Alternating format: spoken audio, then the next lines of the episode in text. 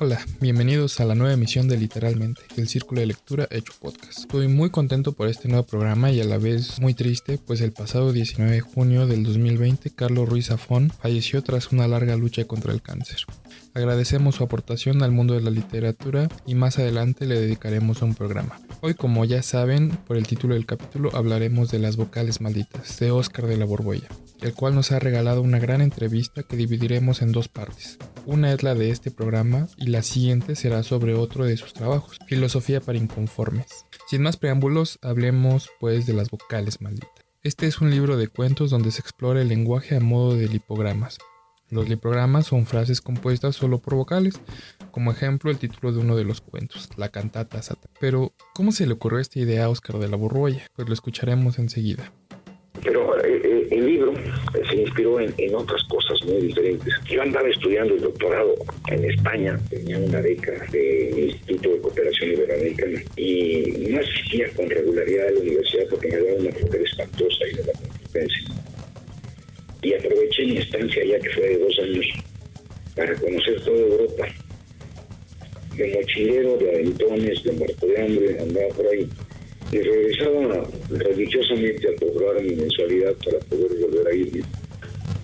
Un día regresé, pero ya con los horarios extraviados, y me topé con la ventanilla de cobro cerrada y las vacaciones de invierno. Y sin un centavo en, el bolsillo. Entonces me puse a escribir poemas en la Puerta del Sol, que es una plazoleta que está allá en Madrid en el piso, hasta que ya el delirio de la inanición me inspiró un primer texto vocálico. Es un soneto que, que por ahí está recogido en algún libro mío, pero que me sirvió para sobrevivir porque me aventaban monedas en el piso.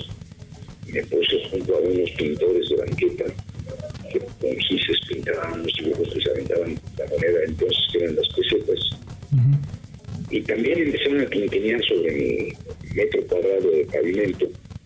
Monedas gracias a un poema con pura nada hará la gran dama ya tras la casa clara, nada hará la larga para alzar la palabra, dará la daga alada callada la garganta. Es, es un soneto 14 versos. Y pues fue tal el éxito económico de ese soneto que me pude mantener los tres meses que duró la pues la, la cerrazón de la universidad hasta que volvió a abrir y me volví a largar.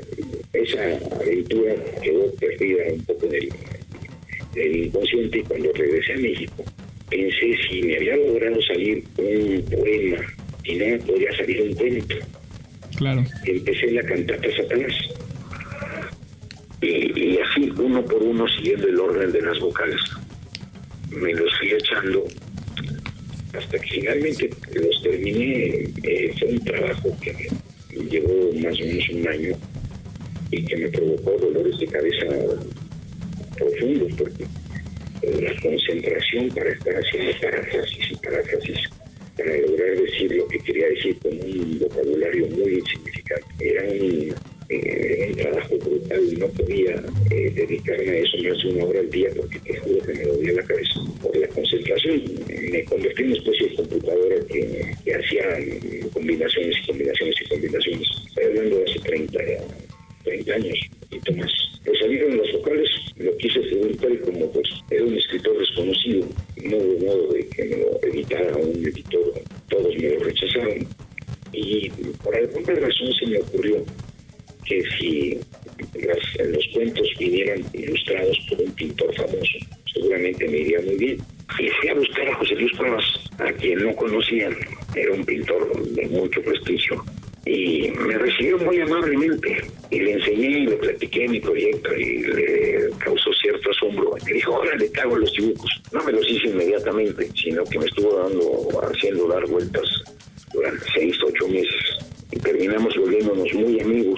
me pasaba la tarde en su casa platicando con él. Y un día que ya urgía, eh, pues, el poder volver a llevarlos a una editorial ahora amparado con los dibujos de cuevas que todavía tiene, los libros de las vocales vienen con los dibujos de, José Luis. pues llegué muy contento un día ya por fin con los dibujos hechos y me fue peor eh, porque era muy prestigiado pero muy odiado entonces a mí me habían tratado mal porque no me conocían y ahora que regresaba con los dibujos de cuevas me trataban peor porque a él lo odiaban. Entonces desesperado un día decidí gastarme mi aguinaldo y pedirle dinero a mi hermana y saqué una edición de autor. Así empezó ese libro a circular y fue una edición muy caprichosa en papel cuché, con dos tintas en los interiores, eh, una edición muy bonita, firmada y numerada, que constaba de 666 ejemplares. Claro, jugando al juego también de, un libro maldito, ¿no? Casi. Jugando al libro maldito. Y, tuvo una suerte extraordinaria, porque el día de la presentación, que fue en el MUNAL, en el Museo Nacional de Arte, aquí en la Ciudad de México, en Tacubaya, sí. En Tacuba. Ah, sí, Tacuba. Enfrente del, del Palacio de Minería. Me conseguí ese auditorio e invité a Cuevas para que juntos lo presentáramos a un actor. El papá de este Gael, Gael en ese entonces pues, no había ni nacido, era un bebito. Y el papá era actor apellido García, no me acuerdo su nombre de pilorita, y varios críticos de arte, amigos, y lanzamos el libro y esa noche que estaba repleto el auditorio, debe haber habido como 300 personas, la gente se llevaba uno, dos o tres ejemplares, porque el actor había hecho una lectura formidable. Y alguno de esos ejemplares fue a dar a manos de un crítico literario muy importante para la literatura latinoamericana, que es Julio Ortega. Él vive, vivía, sigue viviendo ahí en, en Rhode Island en la Universidad de Brown y estaba armando una antología en ese momento de las propuestas más novedosas de, de los escritores latinoamericanos. Y se encontró con este texto, con el de la O, y lo incluyó eh, y me puso al lado de Escarneta y al lado de pues, un montón de escritores famosísimos. Y fue como mi lanzamiento. No pasó nada, pero me sentí muy orgulloso de formar parte de esa antología que se llama El muro y la intemperie. Y no como uno más entre la bola, ¿eh? sino como el primer cuento con el que se inaugura la, la, antología. Me hice muy amigo de, Julio Ortega luego de esto. Y todavía ahora cuando voy a la feria de Guadalajara, él es uno de los jurados permanentes del premio de Guadalajara, nos encontramos y echamos un café. Ha pasado mucho tiempo. Y pues Después de ese libro vinieron un montón y más o menos ahora ya, ya tengo un cierto reconocimiento como autor y ya los editores no me avientan la puerta en la cara, sino que me reciben amablemente, son mis amigos, me piden adelantos, me... Eh, y tengo pues puertas abiertas hoy para publicar en varias editoriales. Estoy publicando actualmente en el, pues es una de las editoriales más importantes del mundo que es eh, Random House. Tras un inicio desafortunado y a pesar de que las vocales malditas tuvieron una premisa interesante que desafía tanto al lector como a la misma literatura, no sería fácil encontrar una manera de publicarla, debido a que llamémosle experimento de lenguaje escrito que tenía en sus páginas resultaba ser un desafío no solo para el lector sino para el editorial, la cual no fiaba en un joven escritor con unos cuantos libros publicados en la SEP. Por fila, y el otro de ellos es Joaquín Díez Canedo en algún momento se separaron del fondo, dejaron de ser los editores y el viejo Joaquín Díaz Canedo fundó una editorial que fue muy importante, que fue Joaquín Mortiz. Desde Joaquín Mortiz salieron todos los escritores de la onda, José Agustín, Parmínez García Saldaña, René Savila, un montón de jóvenes en ese momento, que los lanzó al estrellato porque publicaban autores muy jóvenes con autores muy reconocidos como Octavio Paso, como eh, eh, Juan, ¿cómo se llama? Este, se me está yendo el nombre de Pedro Páramo, Juan. Juan Rulfo. Juan Rulfo, Arreola. Y era un editorial muy importante y yo tuve la oportunidad de platicar con el viejo y le entregué mi manuscrito de las vocales y después de muchas discusiones en que sus peros no tenían mucho motivo, me dijo, pues sí, pero vuelva cuando sea famoso, porque usted no es nadie. Entonces yo pegué un coraje terrible, me salí de un portazo y empecé a escribir una columna en el periódico Excelsior donde inventé las fake news, eran noticias falsas y me estuvieron ahí solapando porque el editor de, las últimas noticias y del Excelsior, de la sección editorial, me hacía mucha gracia que le estuvieran llamando por teléfono para preguntar si eso era cierto, eh, porque hacía llover sangre en la Ciudad de México y llegaban los expertos y revisaban o había estaciones de radio que transmitían con la frecuencia de las ondas telepáticas y no de las ondas hercianas, que estaban invadiendo de publicidad política. Eran unos delirios terribles. Escribí eh, esta columna que se llamó Ucronías muchísimos años. La más célebre de ellas fue cuando di a conocer que debajo del Templo Mayor se había encontrado un sótano con objetos satánicos. Entonces, el que era el director de, el centro histórico este del Templo Mayor, eh, Eduardo Matos Moctezuma, que es un arqueólogo importantísimo. Bueno, pues pasado el tiempo y ahora somos amigos, pero en ese momento de pronto llegó una avalancha de locos a querer ver el sótano con objetos satánicos. Y se armó un escándalo que duró seis meses porque yo tramposamente mandaba cartas al foro de Excelsior arrepintiéndome de haber dado a conocer esa, noticia y, luego arrepentido y preguntando qué habían sido de los objetos arqueológicos que se habían perdido y se armó un escándalo, pero no tienes una idea. Y fue cuando el director de Planeta, un tipo de nombre Homero Galloso, me mandó llamar para pedirme que hiciera una novela que hablara del Templo Mayor, porque iba, iba a ser una obra que se habría vendido como pan caliente. Y me ofreció muy buen dinero por como anticipo. Y yo le dije, no, no quiero dinero. Entonces, ¿qué quiere? En ese momento la editorial Joaquín Ortiz había sido comprada por Planeta y entonces el señor este del que te hablo, Joaquín Díaz Canero, ya era un empleado de Planeta. Entonces le dije, lo que quiero es que me publique Morticas Vocales. Y ha sido uno de los triunfos mayores de mi vida porque el director de Planeta levantó el teléfono y le dijo, ahí le va un joven muy prometedor, publíquelo y me colgó sin más. Y entonces bajé yo a la oficina donde me habían dicho vuelva cuando sea famoso y le dije, ya soy famoso. y me tuvo que publicar. Otra de las explicaciones que da Oscar de la Borroya para las vocales malditas es que ha sufrido de avitaminosis y por consecuente la literatura debe sufrir algo parecido. Mismo descubrió el hipograma sin saber cómo se llamaban. Pues sí, la verdad es sí. Eh, andaba yo esto le he contado alguna vez.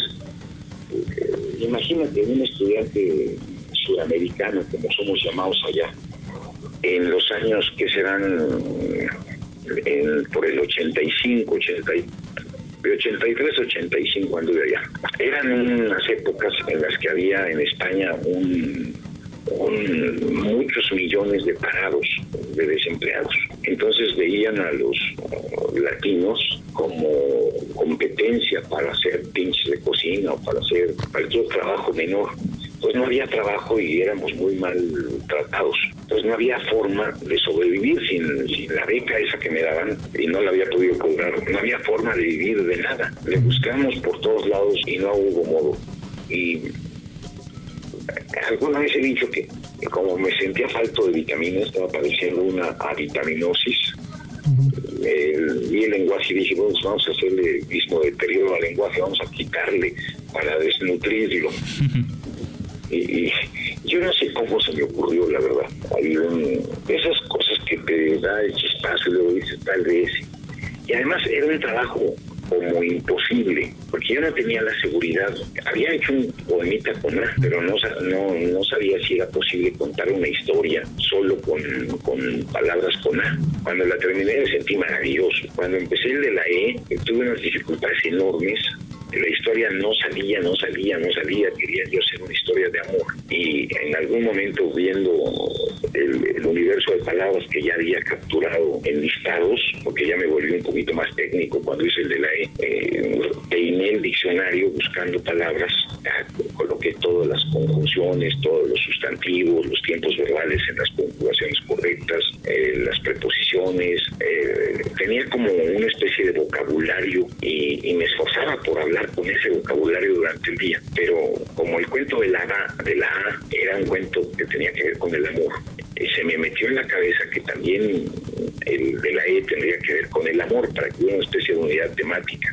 Pero con el, con el tema del amor no me salía. Y en algún momento de veras de delirio, viendo eh, las palabras que tenía ahí sembradas en las hojas, vi jefe y vi rebelde. Y ahí fue donde pensé que lo más, que el tema lo mejor se, se prestaba si lograba armar, eh, pues contar una versión diferente del Génesis cuando son expulsados a la nieva del paraíso. Y empecé en el verde césped del Edén, célebre de creyentes, el presente prensa estremece. Y de ahí me seguí, pues, y así, con, cada cuento fui encontrando dificultades muy diferentes, muy distintas. Ya te he contado más o menos el trabajo que me costó el de la I, que pensé que era imposible, hasta que tuve la ocurrencia de contar nada más la mitad de un parlamento. O sea, un diálogo en el que uno de ellos no hablara y apoyarme en las onomatopeyas para, para en frases en inglés, porque dice eh, Mimi bikini in eh, cada frase yo no sabía si podía escribir la siguiente. O sea, era un libro contra la desesperanza. Lo hice sin saber que eso era posible. Y ya que había vencido las cuatro vocales húmedas, me topé con la desgracia de la U y estuve dando vueltas y vueltas hasta que eh, supe que en Haití el sonido de la pronunciación del, español se jala hacia la, hacia la U. Dije, aquí está, pero aquí está, pero no es posible. Vamos a, a darle por lo menos un 50% de pureza al texto. Hay muchas palabras con U solo y las otras tienen por lo menos una o dos U's naturales y, me animé a escribirlo así. Sí, es también un tema que quería tocar de, de, la, de la pequeña trampa que hubo en el cuento de la U por lo mismo de... Sí. que era más siento yo... Es, un cuento imposible, pues te lo digo en serio. Sí, sí, ya que lo pienso, las palabras con U son no nulas, pero, pero sí más difíciles de encontrar. Comparación de la... Ahora sí que como van por orden, desde la A creo que hay muchas con A, con E, con O, y pues ahí se queda rezagada, pero la U sí está... Las vocales débiles tienen muy poquitas palabras, lo mismo sucede con la I, pero todavía hay algunas pero no hay ningún verbo que puedas conjugar con solo U. Entonces es, es técnicamente imposible en español. Y fíjate que ha pasado una cosa rara, porque yo creí, ya pasados los años, que me empezaron a traducir algunos cuentos a otros idiomas, que pues algún día a lo mejor publicara en otro en otro idioma cualquiera cualquiera de mis libros pues pero nunca el de la el de las vocales y para sorpresa mía me hablaron unos italianos de una editorial que se llama Girasol y me, los tradujeron, me, los tradujeron respetando el monovocalismo en italiano, aunque por supuesto respetaron más, no respetaron para nada la anécdota, la medio desquiciaron, la contaron de otra forma para que por lo menos al oído se pudiera escuchar en italiano con una sola vocal. No están traducidas las vocales no dichas al italiano, porque es cuando uno piensa en un cuento sobre las vocales, viene a la mente de manera inmediata una idea que sería algo infantil, y esta idea puede ser confirmada tras leer una breve dedicatoria que el autor le da a su hijo. Explica que está en aquella etapa de unos tiernos 5 años. Tal vez algún padre o madre despistada se le haya ocurrido regalarlo, para después darse cuenta de que es un libro para personas mayores de edad, solo por su comprensión al momento de la lectura, sino por el significado que éstas tienen pues va desde un canto a Satanás, la herejía, pasa por la prostitución, la locura y el vudú.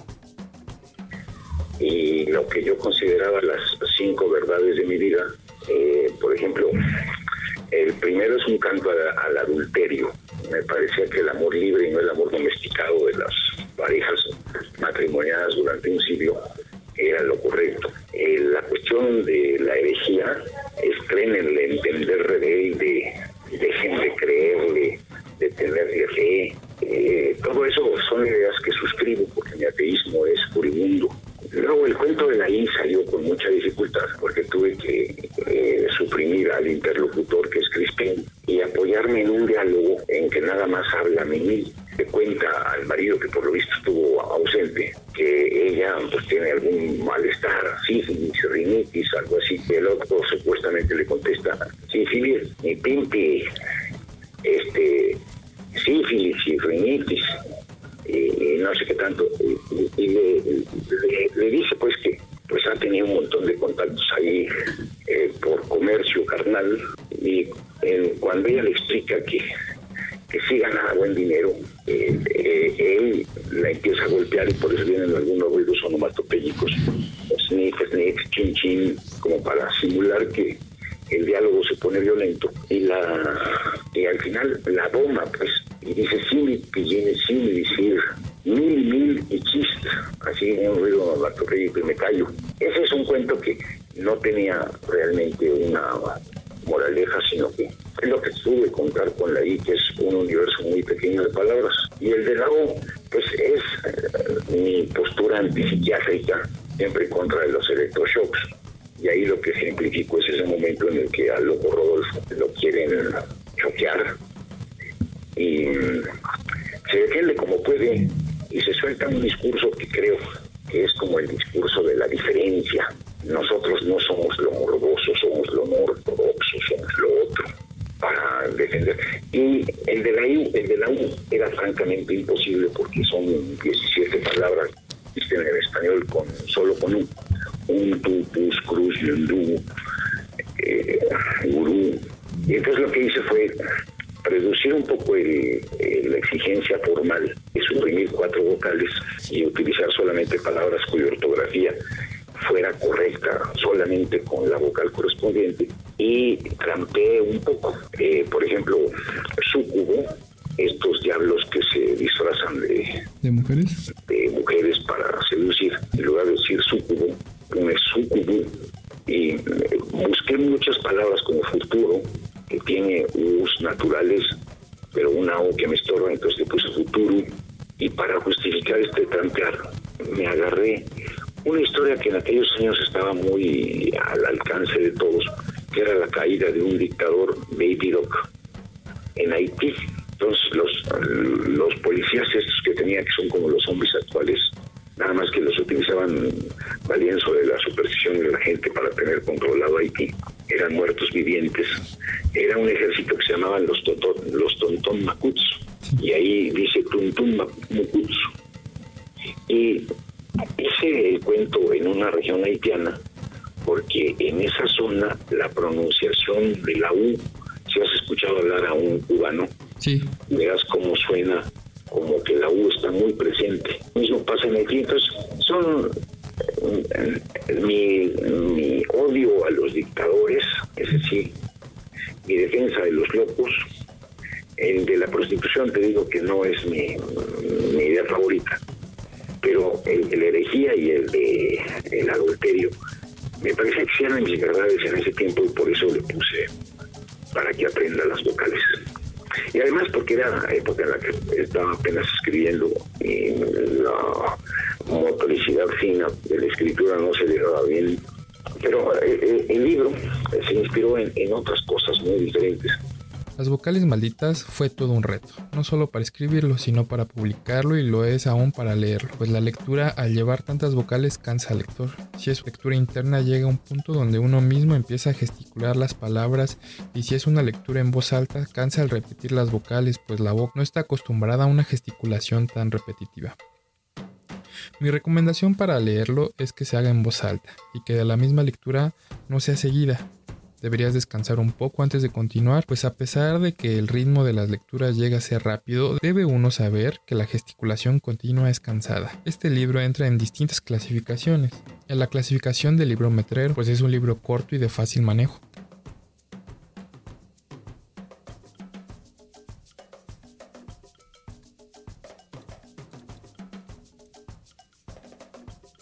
También es un libro para una lectura solitaria y tranquila, si se desea y una lectura en público para un mejor disfrute.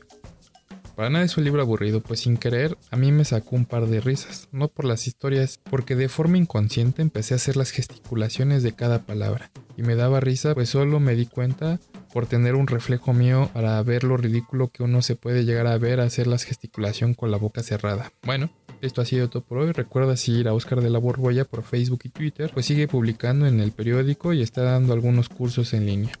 No olvides seguirnos también a nosotros. Búsquenos como literalmente en Facebook y Twitter. En la descripción dejaré los enlaces a las redes sociales. Eso es todo por hoy. No se olviden de escucharnos el próximo martes, pues hablaremos de filosofía para inconformes. Les ha hablado Hatch. Hasta la próxima.